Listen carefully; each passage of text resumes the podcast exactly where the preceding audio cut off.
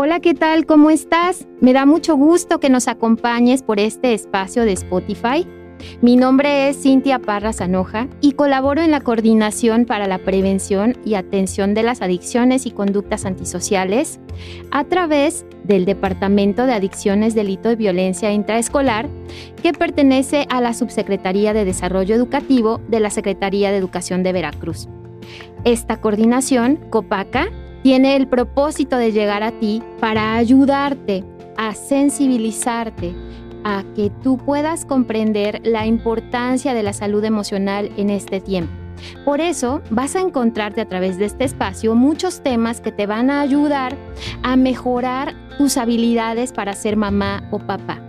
Vas a poder identificar aquellos errores que te están alejando de tus hijos y podrás educar desde el amor, nunca desde el miedo. Nosotros fomentamos los buenos tratos y esperamos que este espacio sea de mucho aprendizaje. Vamos a comenzar y el día de hoy seguiremos hablando de la parentalidad positiva, que es este conjunto de prácticas de crianza enfocadas en dar atención y prioridad a los intereses, necesidades y derechos de niños, niñas y adolescentes, con el único propósito de hacerles personas de bien, personas que pueden dar lo mejor de sí mismos en este mundo que tanto lo necesita y acercarnos a ellos sin violencia, con buenos tratos.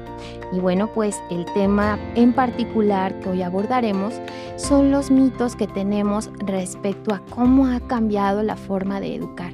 Me ha tocado una que otra vez y muchas veces hablar de esto.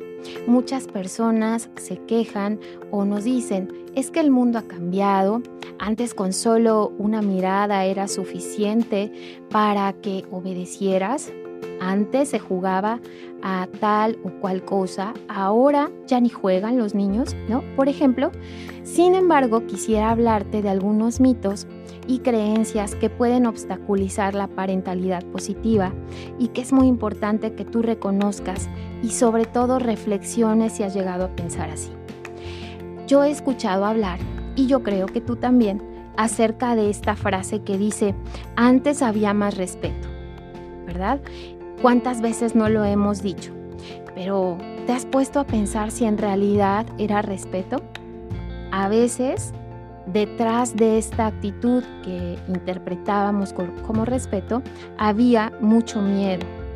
Es verdad que era más fácil mantenerse callado, que era más fácil hacer caso a papá o mamá, pero en realidad muchas veces más que por respeto era por temor a ser eh, golpeados, lastimados o de alguna manera llevar la contraria a algo a lo que no estábamos de acuerdo. El día de hoy es importante entender que el respeto sigue vigente y que el respeto ha cambiado en la forma de manifestarse y que el respeto nunca debe perderse en la convivencia familiar. Hablemos más de respeto y menos de actitudes o conductas que nos lleven a experimentar miedo o temor, porque esto nos lleva a la represión y a ser como me dicen que tengo que ser, pero sin un sentido o sin un entendimiento. Así que pongamos atención más al respeto el día de hoy y cómo podemos manifestarlo en los tiempos que ahora vivimos. Otro mito importante es que dicen que los niños necesitan mano dura. Recordemos que la violencia genera violencia. El buen trato favorece una relación saludable con uno mismo y con los demás. Evitemos la mano dura. No se trata de dar un golpe, por ahí dicen también, más vale una nalgada a tiempo que muchas lágrimas después. ¿Y qué pasaría si agregáramos? Más vale un no a tiempo, más vale un te entiendo a tiempo, más vale un te quiero a tiempo, más vale un entiendo lo que estás pasando a tiempo. No solo podemos poner límites de esta manera en que ya sabemos que dañamos la integridad del otro. No es necesario un golpe físico para poner un límite.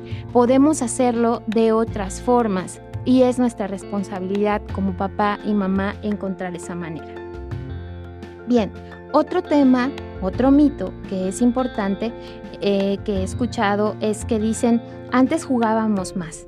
¿verdad? Jugábamos más, había más interacción, em, podíamos jugar en la calle. Bueno, ahora con la pandemia y todo esto, pues forzosamente eh, se ha restringido el juego, ¿no? En las calles, en los parques. Pero además de la cuestión de la pandemia, podemos decir que ahora se juega diferente esta necesidad de jugar sigue vigente.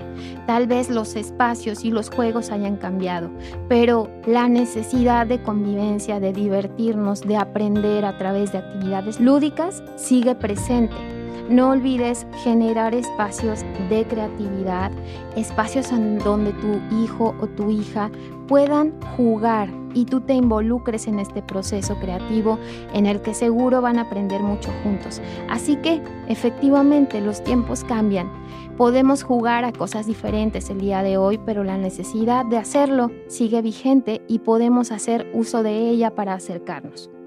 Y por último, un mito muy, muy interesante que dice que yo no tengo ningún trauma en mi infancia a mí me pegaron tal vez, a mí eh, me trataron de esta u otra manera y no por eso soy una mala persona.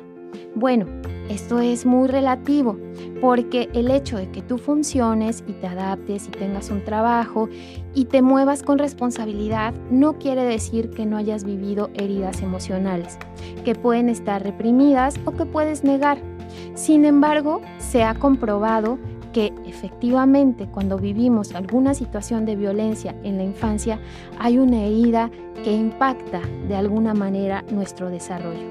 Todos podemos educar de la mejor manera posible en la época que nos toca educar. Defender la educación como se ejercía en otras épocas, tal vez es como si te quedaras con una computadora del año 2000 en la actualidad. Es necesario aprender nuevas habilidades, nuevas competencias parentales, porque esto nos va a permitir estar cerca de nuestros hijos e hijas. ¿Qué importa lo que tengamos que aprender? Lo importante es trascender junto con ellos. Y bueno, espero que todo esto te haga reflexionar en tu posición y que puedas cuestionarte si la forma en que estás educando es desde el amor o desde el miedo. Tú decides cómo quieres enseñar a tus hijos e hijas. Muchas gracias y bueno, nos escuchamos en otra semana en esta cápsula de mis emociones y yo.